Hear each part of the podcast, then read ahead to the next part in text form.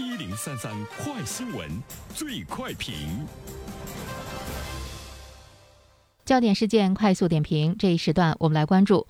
作为国内 top two 高校，清华和北大囊括了国内最顶尖的优秀学生，两校毕业生出国留学比例在全国高校当中也是顶级的存在。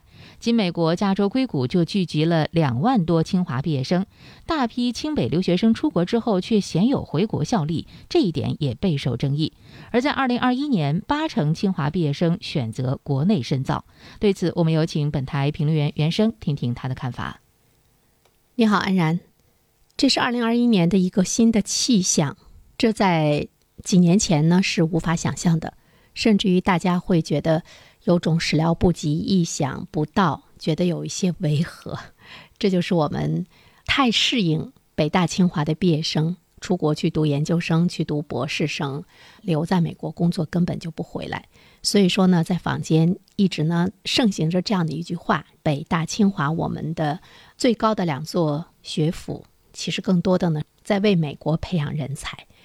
啊，当然，人才的流动它是自由的啊，啊，尽管呢这个在很多年一直存在着，但是呢，我觉得从我们国家的角度上来讲，啊，我们是在等待着一种变化。就是一种这个转向，这种转向呢，它是自然而然的，呃，不会有任何一种强制或者是一些什么样的这个政策的使然，它就是一个自然而然的，使得这些人才留在呢这个国内哈。呃，是一种自然而然的这个发生。今年呢，对于清华来说，计算机系八成以上的优秀毕业生选择留在国内继续深造，因为我们都知道，计算机系呃这方面的人才在全球来说呢都是特别的紧缺，这方面的领域的科技的研发，这方面的这个人才全球都紧缺。对于清华大学的这个计算机系来说，我们却看到了一种。一种风向的转变，它比较具有代表性哈。清华大学的计算机系直博生面试，我们看到呢，就是它的总成绩排名前十的九人，排名前二十中的十七人，排名前五十名中的四十一人，他最后呢都选择留在清华深造，在清华来继续攻读硕士或者是呢这个博士的学位。嗯，我们都知道以前的状况，我刚才也说了，大批的清北留学生出国之后呢，很少有回国效力的哈。就像刚才安然说到的那种情况，就是美国加州硅谷聚集了两万多清华的这个毕业生，除了清华、北大之外，就是国内的顶级的名校高材生，包括九八五的呃这些高材生，其实都是。想方设法的争取呢出国留学，所以呢，这个海归回国就业就相当于认领了这个高薪，而且呢都是不一般的这个待遇。但是我们现在看到呢，这个风向在发生转变。其实我们要看一下，它有很多方面因素的影响，也有市场的影响。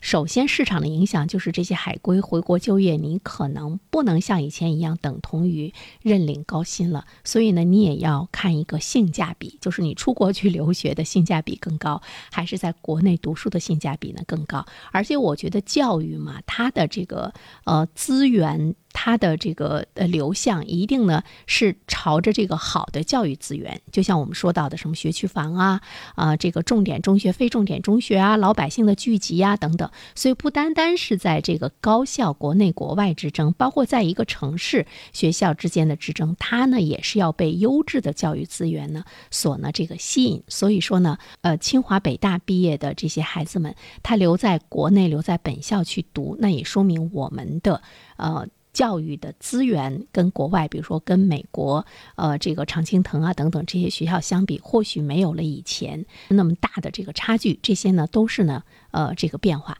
当然还有一个原因呢，就是我们也注意到了美国，他现在在打压中国的理工科学生赴美留学。从特朗普执政以来呢，因为担心中国在科技领域呢赶超美国，所以呢，他就会限制中国的理学、技术、工程、数学等等这些专业毕业生呢赴美留学。那么也使得这些学生不得不在国内来读这个硕士，来读博士，可能也在等待着政策会不会有一些变化。那么继续呢选。择这个呃出国。所以说，我觉得呃，就是目前清华的这种状况呢，其实我们是需要去理性的面对，它到底是不是一个风向的转变啊，还是呢这些精英们他的利己的这样一个状态，他更多的是选择于有利于。他的自己的利益的方向，比如说现在的这个新冠疫情，那么中国是最安全的。那么为了这个安全，是不是也是呢？呃，先留在国内来这个读书，这些方面呢，都是我们需要去理性面对的。但是不管怎么样，只有我们自己好了，自己强大了，那么自然无论是人才都会呢回流。好了，安然，好，感谢原生。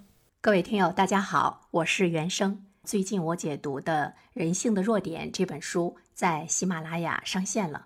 欢迎大家前去收听。如果你想听到我解读的更多的书籍，欢迎关注原声读书小程序。谢谢你。